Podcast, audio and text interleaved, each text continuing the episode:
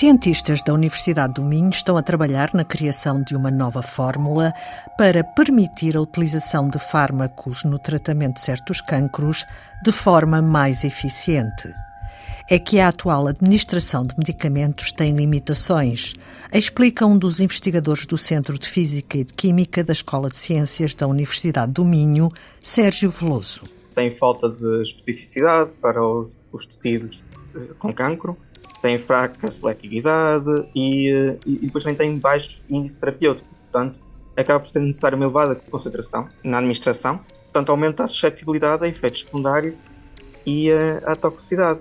Acabam por levar a uma pior qualidade de vida do paciente e também um elevado custo terapêutico que torna-se pouco acessível a, a países de baixo rendimento. A investigação envolve um hidrogel lipossomas, que são pequenas vesículas, e nanopartículas de ouro.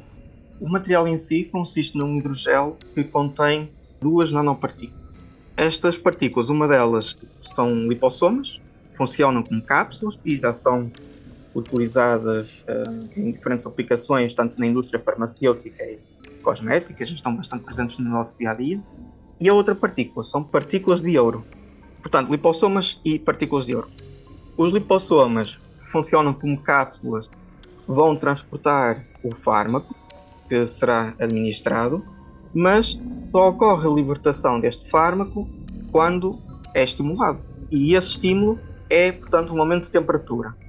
O aquecimento é conseguido com as nanopartículas de ouro e que aquecem quando são irradiadas com luz na gama do infravermelho. É um fenómeno conhecido como hipertermia, ou neste caso em particular por uh, fototermia. Depois, a ideia passa por utilizar a hipertermia como uma terapia adjuvante, ou seja, para além de estimular a libertação do fármaco, está encapsulado nos lipossomas, portanto funcionam como cápsulas, também aumenta a sensibilidade das células tumorais à ação dele e assim acaba por contribuir para um aumento da eficácia da terapia. Depois o gel é apenas para garantir que os materiais estão todos no local de aplicação e que o fármaco é libertado a uma taxa que não produz efeitos nocivos para as células saudáveis.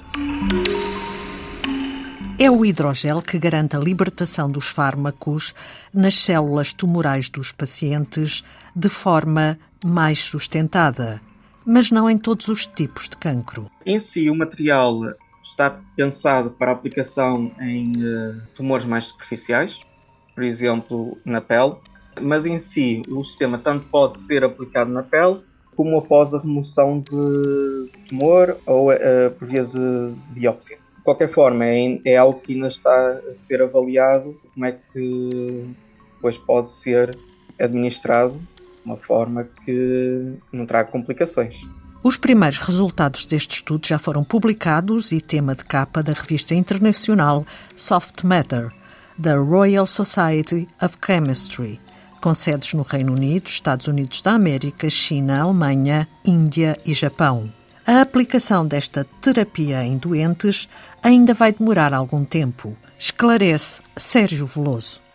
Já conseguimos garantir a libertação sequencial de diferentes fármacos, é um fenómeno que, eh, portanto, é uma estratégia que já é utilizada e, portanto, é utilizada na quimioterapia tradicional. Que a vantagem é podermos ter localmente este fenómeno de libertação sequencial que é sabido que melhora a eficácia da terapia em conjunto com as terapias adjuvantes. Portanto, atualmente temos os sistemas que já têm vindo a ser testados em modelos tridimensionais de células tumorais e tem-se obtido resultados muito promissores contra certos tipos de câncer.